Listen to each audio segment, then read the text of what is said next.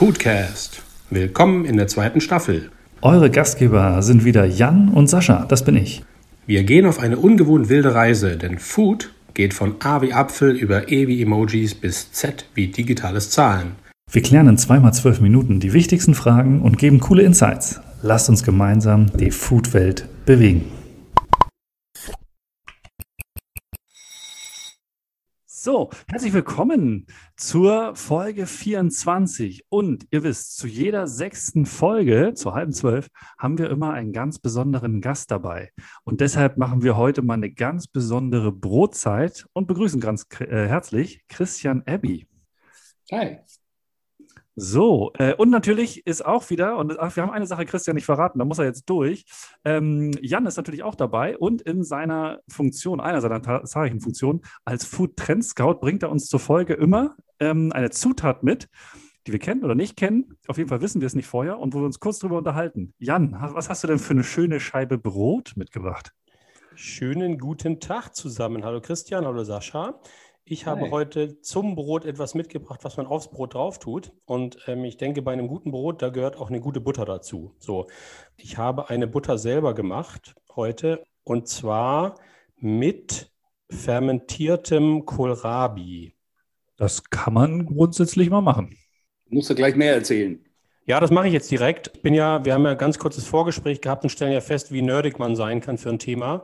Ich habe tatsächlich Kohlrabi, Sellerie, ähm, auch Karotten und, und Knoblauch in meinen kleinen Mini-Ofen. Ich habe mir so einen kleinen Mini-Niedriggarofen selber gebaut, ähm, der eben auch mit wenig Strom arbeitet und habe diese Gemüse bei 60 Grad sieben Wochen lang vakuumiert so ein bisschen vor sich hin verstoffwechseln lassen, äh, Milchsäurebakterien und dann eben die Fermentation. Und daraus kommt ein wunderbares Produkt, beziehungsweise ein sehr, sehr abgefahrenes Produkt, was meine Geschmacksknospen pur echt an eine Herausforderung gebracht hat, weil man es relativ schwer ähm, einordnen kann. Und wenn man es pur isst, irgendwie ist auch irgendwie einem irgendwie ganz viele Fragezeichen hinterlässt. Und deswegen habe ich aus dem Kohlrabi und dem, und dem Sellerie eine Butter gemacht. Und ähm, die bringt jetzt so ein bisschen eine Nussigkeit mit, ein bisschen Selleriegeschmack, ein bisschen Süße. Also ganz, ganz coole Aromen. Muss ich unbedingt haben. Ja, ich habe hier, also ich meine, wie gesagt, wir, wir beide in Hamburg, also gerne, lieber Christian, also im Nachgang lass uns telefonieren und sagen, wann du, eine, wann du davon eine kleine Portion kriegen kannst. Genau, genau, super, großartig. Ich freue mich. Ich habe ich hab gerade den, den zweiten Flashback. Also, äh, Christian, jetzt verstehst du auch immer den spannenden Einstieg. Wir haben das irgendwann mal ähm, selber so äh, erfunden quasi und haben gesagt, das ist doch äh, voll cool, eine Zutat von einem Food Trend Scout mitzubekommen. Du wirst immer wieder überrascht. Und ich habe gerade den zweiten Flashback, weil erstens ist mir gerade aufgefallen, anscheinend sind die sieben Wochen um, denn ich habe den Bauprozess dieses Ofens mitverfolgen dürfen und auch als es reinging. Ähm, das war für mich der erste Flashback. Dann hatte ich quasi noch einen zweiten Flashback, nämlich, dass du heute hier bist, weil wir haben tatsächlich vor ungefähr einem halben Jahr kam Jan freudestrahlend, plus minus einen Monat oder so, an mit deinem Brot. Und hat gesagt, du wirst es nicht glauben, hier bei mir um die Ecke. Sehr abgefahrenes Brot, ganz tolle Geschichte. Der Laden heißt Bread Love. Oh, die Adresse, E-Mail-Adresse heißt Bread Love und das ist eine ganz tolle Geschichte, weil ein ehemaliger Filmregisseur, der Christian Abbey, hat sich irgendwann dazu entschieden, ein Brot zu machen. Ganz wenig Brot, nur ganz spezielles Brot, nur super gutes Brot. Ähm, und deshalb, ja, nochmal herzlich willkommen. Vielen Dank für deine Zeit hier. Danke, wunderbar. Ich freue mich. Ja, und natürlich die Frage ist, erzähl doch mal so ganz kurz ein paar Sätze zu dir. Also äh, gerne, wie kommt man vom Filmregisseur und dann zu einem Brot? Das ja, ist meine erste Frage. Okay, das ist relativ einfach zu beantworten. Ich bin Schweizer aus Basel. Und Basel, glaube ich, ist die Stadt mit dem besten Brot in der Schweiz. Vielleicht noch St. Gallen gehört da noch mit dazu. Aber Basel ist ganz, ganz weit vorne. Und ich bin einfach aufgewachsen mit gutem Brot. Ich kann mich erinnern, ich habe früher als Kind äh, die Aufgabe, Brot zu holen und ich bin in die Dorfbäckerei und ich weiß noch heute, wie die Tür sich anfühlte, die Türklinke, wie der Boden knarrte, die ausgetretene Linoleumboden mit den Glöckchen hinten an der Tür, die klingelten, wenn man reinging. Und wie man das Brot dann in eine Brotseite einwickelte das sind so äh, äh, ganz, ganz äh, tiefe, wichtige äh, Erinnerungen.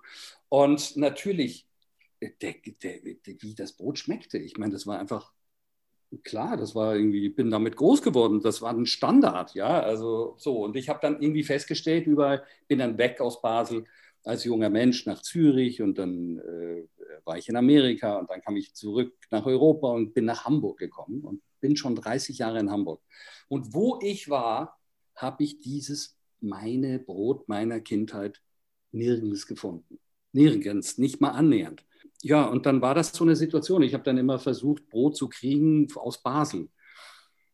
Und äh, ich habe ja äh, die verrückte Geschichte schon ein paar Mal erzählt, wie meine Mama dann Koffer füllte mit 20 Broten und die zum ICE brachte und den Koffer dahin stellte. Hinter den Sitz 1a und wieder ausstieg. Und dieser Koffer herrenlos quer durch ganz Deutschland fuhr. Und ich wusste dann 1735 kommt mein Brot. Ja, und ich wusste ja genau in welchem Wagen. Ich wusste, ich konnte genau da stehen, wo die Tür aufging. Ja, ein Schritt rein, ein Schritt raus. Ich hatte mein Brot. Same day. Hervorragend. Ich, ich, wusste nicht, dass das eine Agentengeschichte wird hier. Das ist ja richtig geil. Meine Mama hatte auch immer ganz doll schlechtes Gewissen. Und ich war immer sehr angespannt, weil ich nicht wusste, hängen Sie dieses, diesen Wagen ab irgendwo in Kassel und führen ihn dann nach Berlin oder irgendwie so. Aber tatsächlich hat es immer geklappt. Äh, und irgendwann haben wir das aufgehört, nachdem sie den Bahnhof Essen äh, äh, evakuiert haben.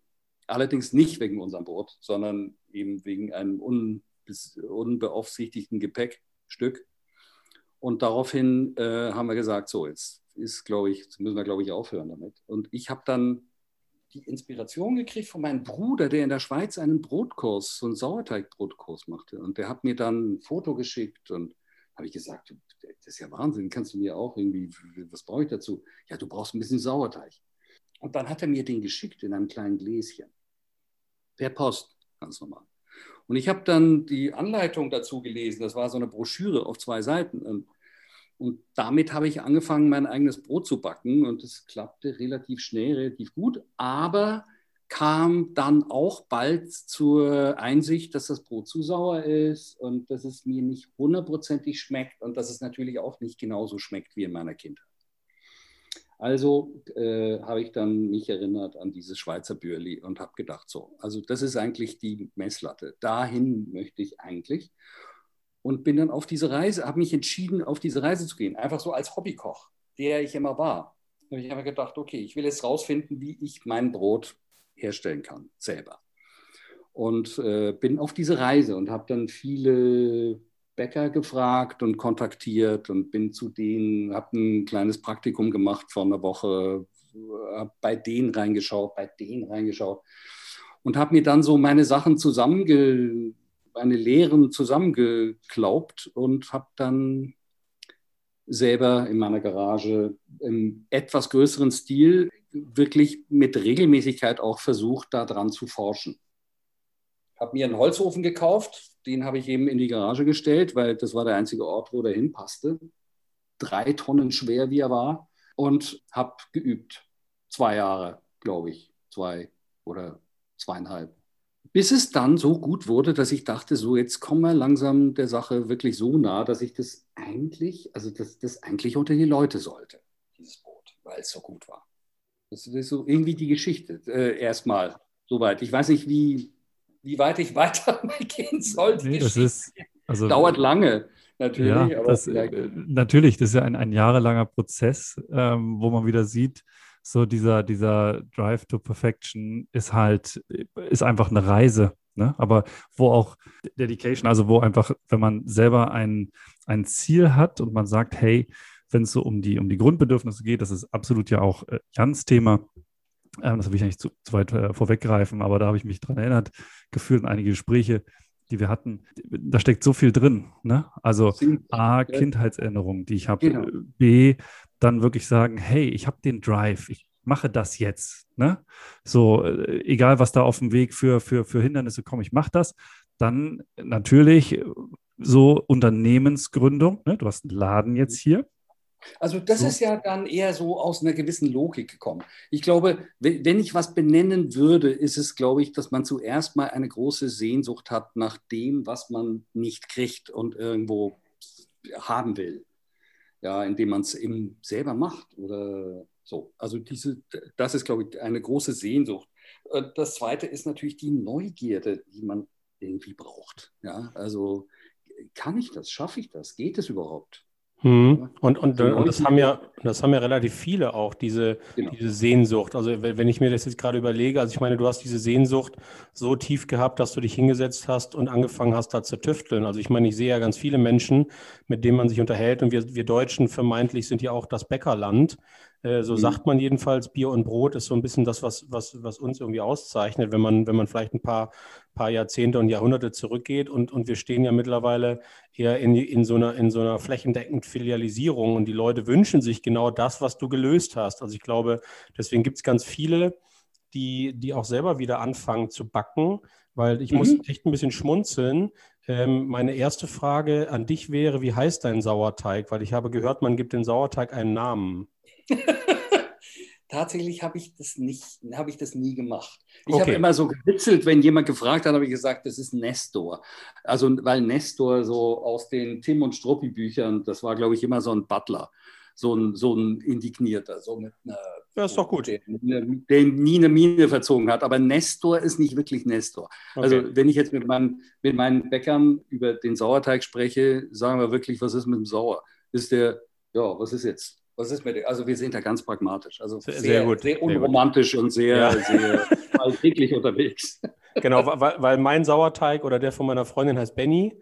Ähm, weil mhm. ich, ich, finde, und das ist vielleicht auch irgendwie so ein bisschen ähm, Kern des Ganzen, was wirklich gutes Brot ausmacht. Also ich habe für mich festgestellt, wirklich gutes Brot entsteht mit Sauerteig. Also du kannst gerne sagen, ob, ob äh, herkömmliche Varianten auch mit Hefen auch zu einem guten zu einem guten Brot führen. Aber alles das, was man auch gerade, wenn man zu Hause selber backen will und alles das, was man in guten Bäckereien bekommt, ist auf Sauerteigbasis. Ähm, also von daher ist das für mich einfach so ein bisschen das Nonplusultra geworden. Das ist definitiv, das ist definitiv das, was dann zum Thema wird, wenn du da ein bisschen tiefer einsteigst in das Thema Brot. Du, man will ja auch ursprünglich arbeiten. Man äh, möchte eigentlich so arbeiten, wie, äh, wie das die Römer schon gemacht haben, die alten Römer. Ich, ich war letztes Jahr irgendwie in Pompeji zum ersten Mal und habe irgendwie äh, bin da rumgegangen und da wirst du Zeuge von, wie die damals gegessen haben und, und wie die eben Brot gebacken haben. Da gibt es auch diese Öfen. Und natürlich haben die mit Sauerteig gearbeitet. Und, und äh, das führt dich automatisch dahin. Ja? Das Thema Brot führt dich automatisch zu Sauerteig. Und dann ist natürlich sofort die Frage, aha, woher, wo hast du deinen her? Wie lange lebt er schon? Äh, hast du ihn irgendwie importiert aus Kalifornien oder weiß Gott woher? Ich glaube, das größere Thema ist tatsächlich, wie man ihn pflegt und wie man ihn hungrig macht und wie man ihn stark macht wie man ihn, was man, wie, wie man täglich damit umgeht, damit er wirklich zu seiner Stärke kommt. Äh, eher als die Frage, wo er herkommt. Äh, zumal ich auch denke, dass, dass Fermentationsprozesse eigentlich immer ja geschehen im Hier und Jetzt, vor allem im Hier. Und ich glaube einfach, dass ein kalifornischer Sauerteig sich adaptiert an die hiesigen Umstände. Das ist ja ein konstanter Austausch von Mikro, Organismen, die natürlich dann hier sind, wenn du einen kalifornischen Sauerteig hierher bringst. Und ich glaube, nach einer gewissen Adaptationszeit ist der kalifornische Sauerteig genauso wie ein hiesiger. Genau, also ihr seid schon, ihr seid schon ganz tief drin. Nur mal ganz kurz, dass wir nochmal auch Leute abholen, die jetzt sagen, Brot interessiert mich, aber ich bin noch nicht so tief drin im Thema. Achso, okay. Hm? Ganz, genau, ganz kurz, Sauerteig ähm, ist, glaube ich, super simpel anzusetzen, besteht aus drei Zutaten und dann lasse ich ihn gern. Und dann kommt das, was ihr jetzt gerade erzählt habt, als Pflege. Korrigiert mich? Mhm. Ja, zwei Zutaten. Zwei Zutaten Mehl, sogar nur. Mehl und Wasser. Mehl und Wasser. Das ist es. Perfekt. Und dann pflege ich ihn und hege ich ihn wie mein Haustier.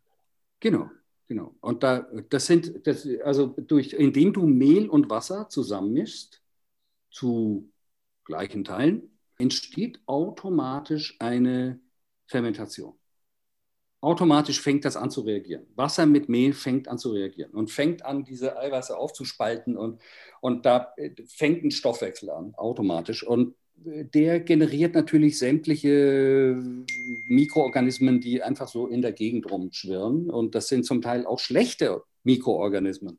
Aber das Lustige ist, dass dann die Guten eben auch dabei sind. Und je länger du dann diesen Teig immer wieder fütterst, und pflegst, desto mehr gewinnen die Guten.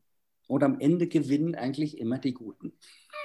die guten Mikroorganismen, so dass die Fehlfermentation sich praktisch verpieseln und am Ende hast du praktisch die gute Fermentation wenn du schön dabei bleibst. Das klingt total ähm, zeitaufwendig, Christian. Also ich meine, wir, wir alle als Konsumenten sind ja irgendwie tagtäglich auch unterwegs in unseren Städten und wir kennen natürlich Bäckereien. Wir kennen viele Bäckerketten. Mhm. Wir kennen zwischendrin auch mal so ein paar Einzelindividualbäcker und es gibt immer mehr, von denen ich würde dich jetzt mal in so eine Schublade packen, äh, Manufaktur und das ist wirklich mit ganz mhm. viel Respekt und Wertschätzung gemeint. Mhm ist der Grund der, der, der, der Zeitaufwendigkeit einer, warum wir, warum wir diese Hingabe zum Produkt, zum, zur Pflege des Teigs nicht auch bei ähm, großartigen Ketten sehen? Ja, ganz sicher. Also die, die großen Ketten wollen natürlich wahnsinnig rentabel sein. Die suchen nach einer Formel, wo sie schnell sind und in möglichst weniger Zeit möglichst viel Produkte herstellen können und die natürlich möglichst schnell absetzen können. Die herkömmliche hm, handgemachte Art, äh, Brot herzustellen, ist genau das Gegenteil. Es ist ziemlich schwer heutzutage an gutes Material überhaupt zu kommen, an gutes Mehl zu kommen mit einer, mit, mit, mit einer tollen Qualität und einer Backstärke. Das ist das Erste. Das Zweite ist natürlich, dass man dann eben sehr viel Aufmerksamkeit braucht für diese Sauerteigprozesse. Das ist einmal dieser Sauerteig, den man sich täglich füttert und anzieht. Das ist dann aber auch natürlich die Teigherstellung. Also man, man stellt dann den großen Teig für die Tagescharge her aus einem kleinen Teil von diesem gepflegten Sauerteig und ganz normal Mehl und Wasser, anderen Zutaten. Und dieses kleine Teil an Sauerteig befördert dann praktisch das Mikrobenwachstum vom großen Teig. Ja, und diese Sauerteigprozesse, sei es das, der Starter oder sei es eben der Hauptteig, das ist so anspruchsvoll, dass es in einer Großbäckerei, also das sind Jobs, die du nicht mehr, die du nicht mehr einfach an irgendwen geben kannst, sondern das sind wirklich Leute, die das wirklich verstehen müssen was da abgeht. Also äh, und, und es muss äh, eigentlich fast täglich reagiert werden. Das heißt also, nichts geht nach Schema F. So Großindustrien, äh, die wollen natürlich Prozesse haben, die sind festgelegt. Ja? Das sind Maschinen, die abmessen und Maschinen, die stanzen und ausrollen und auf dem Förderband durch den Ofen führen und so weiter. Das ist alles nicht möglich mit Sauerteig. In dem Sinne, weil, weil man täglich reagieren muss auf den Sauerteig. Der ist halt wie ein Haustier, hat der Launen, er reagiert auf Luftdruck, Luftfeuchtigkeit, auf Temperatur. Äh, man muss täglich reagieren.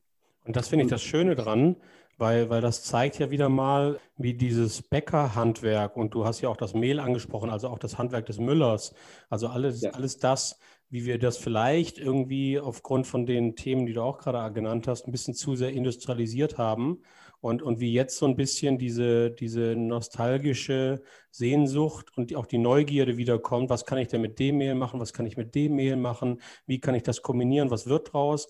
Also ich stelle für mich persönlich fest, als Konsument, jetzt nicht irgendwie selber irgendwie als, als derjenige, der damit experimentiert, ein gut gemachtes, wirkliches Sauerteigbrot, wo genau das drinsteckt, was du gerade ansprichst, schmeckt besser, hält sich länger, ist gesünder. Also ich sehe nur Vorteile. Also deswegen freue ich mich, dass jetzt so mehr und mehr ähm, man, man wieder mitkriegt, dass, dass irgendwie so dieses Bäckerhandwerk in den Vordergrund kommt. Das ist mhm. echt, ganz, echt ganz stark. Genau. Das Einzige, das Einzige was natürlich in, äh, als Nachteil zählt, ist natürlich, es ist einfach teurer, weil es eindeutig, eindeutig mehr Zeit in Anspruch nimmt, eindeutig weniger Gewinn abwirft. Äh, deshalb ist es einfach teuer. Aber nun gut, man sagt ja mh, mm, lieber weniger, dafür gut. Und das fällt dann definitiv unter diese Rubrik.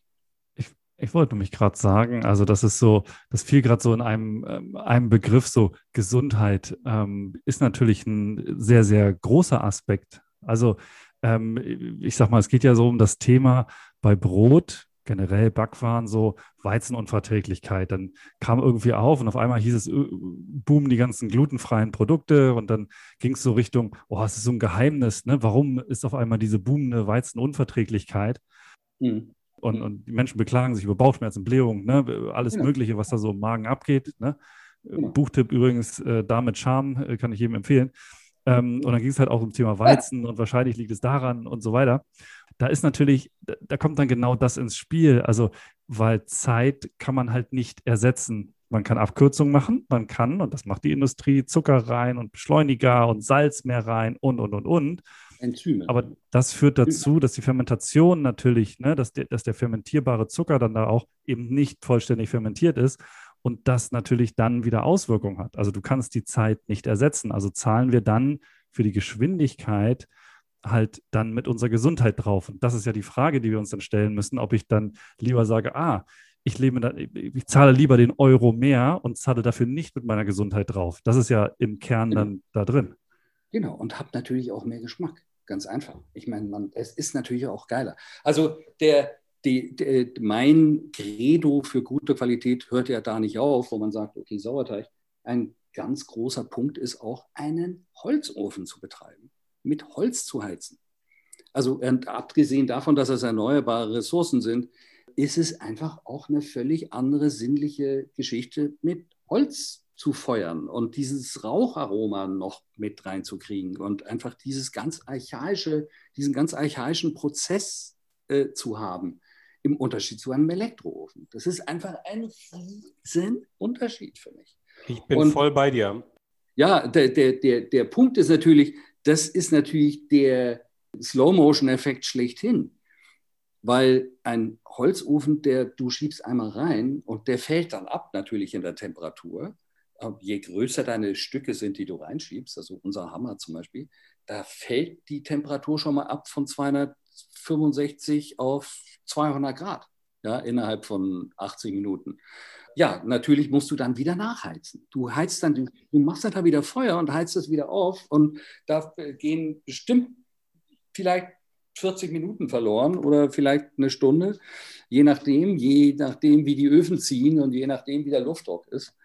Und äh, dementsprechend bist du total verlangsamt in deiner Herstellung.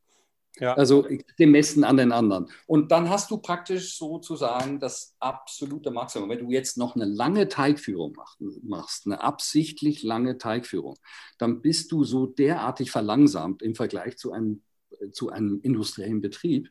Eine Frage dazu. Was ist eine lange Teigführung?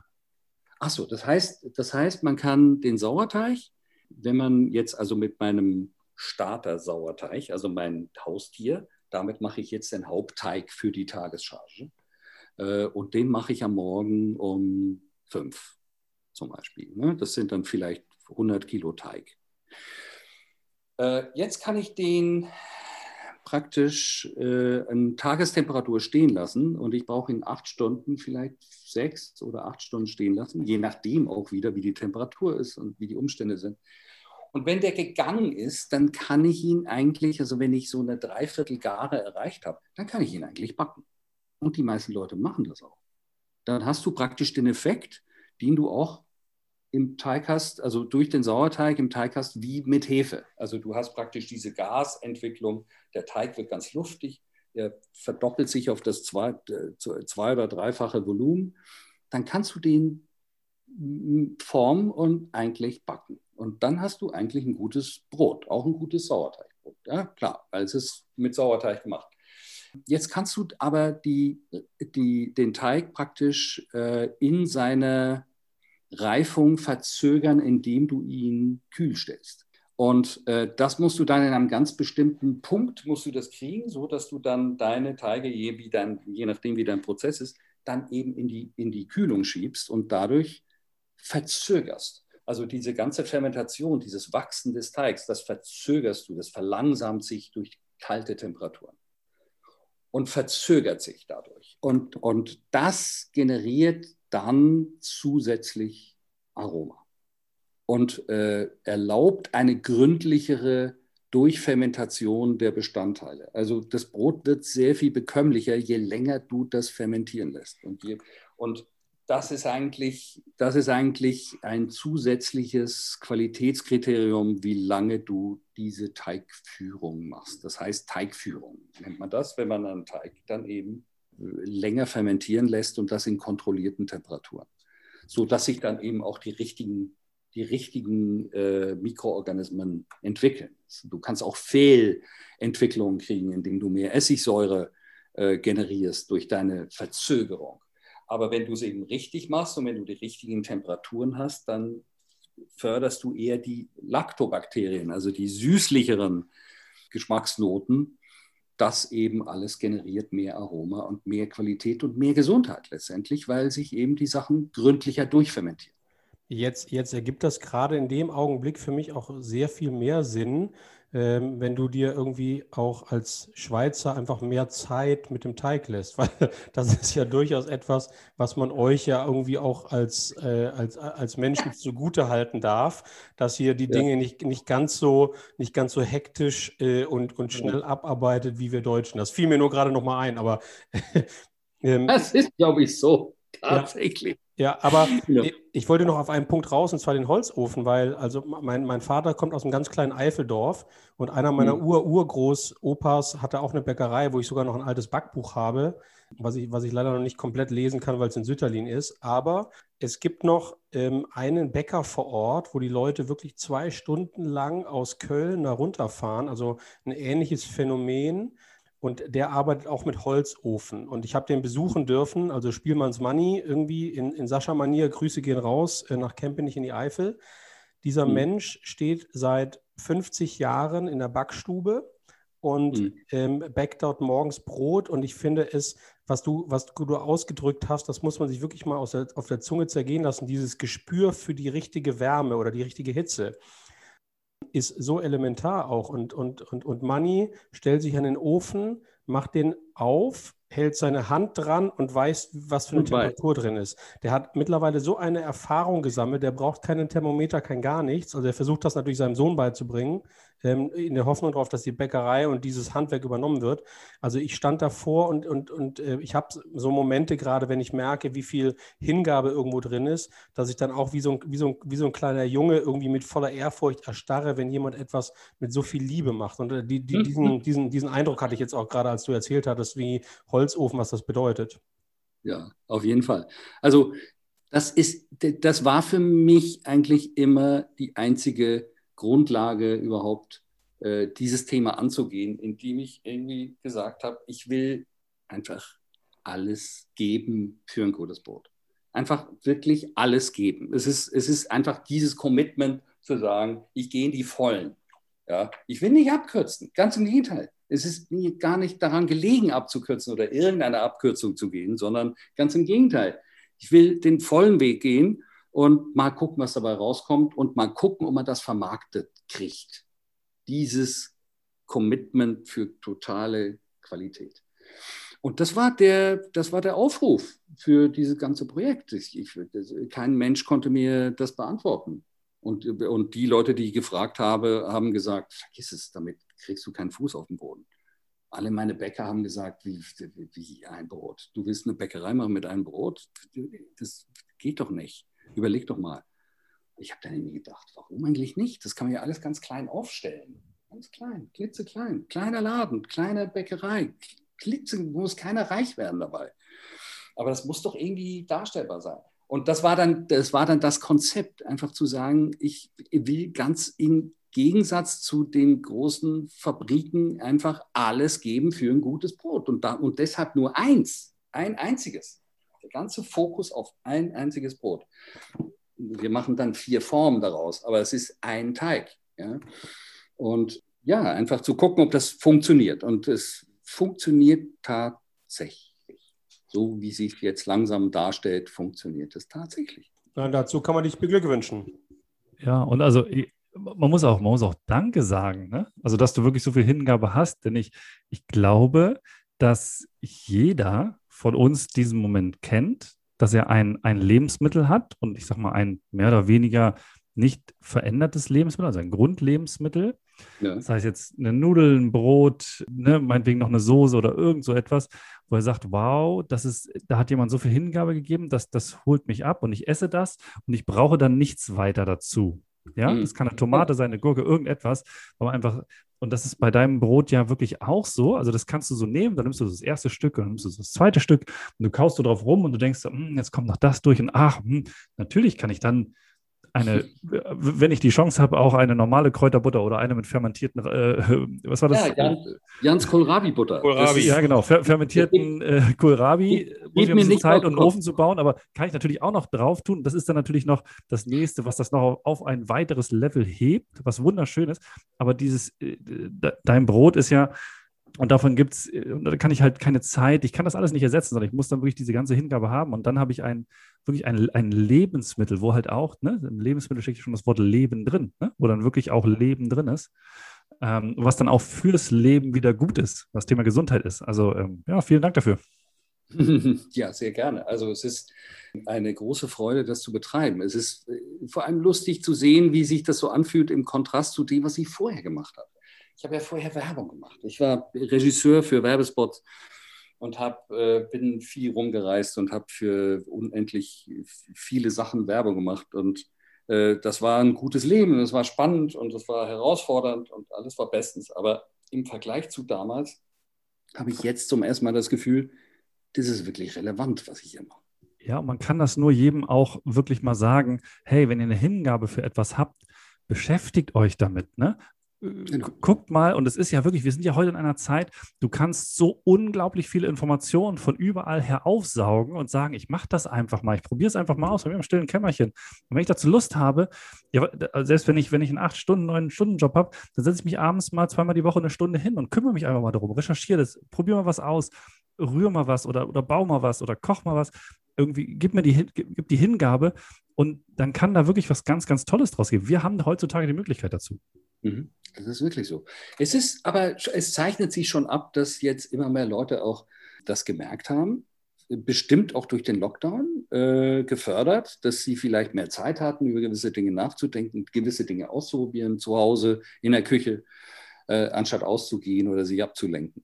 Und es, mir kommt es ein bisschen so vor, dass äh, zum Beispiel, ich habe das gemerkt an diesem Markt, ich mache seit vier Wochen, versuche ich mal äh, diesen äh, Wochen, an diesen Wochenmarkt zu gehen mit meinem kleinen Brotstand, der ist auf der Schanze, immer am Freitagnachmittag. Und da steht zum Beispiel einer rechts von mir, der macht selber Macarons in seiner Küche und verkauft die da.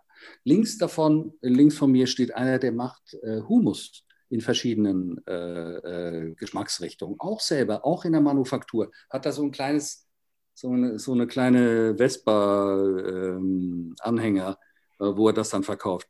Dann gibt es so einfach solche Leute, die einer macht, einer macht Gowns, selber gemachte und verkauft die dort. Also es gibt diese Leute vermehrt oder mir fallen sie vermehrt auf, die dann auch so eine Idee haben und auch das anfangen zu machen und dann auch irgendwie vermarkten und äh, ja, und ich, ich habe das auch gerade von äh, Gary Vaynerchuk, das ist jemand, den ich verfolge, das ist auch jemand, der recht aktiv ist auf den sozialen Medien und der hat halt auch gesagt, hey, und wenn ihr, jeder hat doch irgendwie, keine Ahnung, 20, 30, 50 irgendwo Follower. Ja, das sind da meistens Freunde, Verwandte. Und wenn ich weiß, ich mache meinen Karottenkuchen oder mein Brot oder meine Macarons irgendwie super cool, dann sage ich einfach mal, hey, ich, ich mache jetzt mal drei mehr.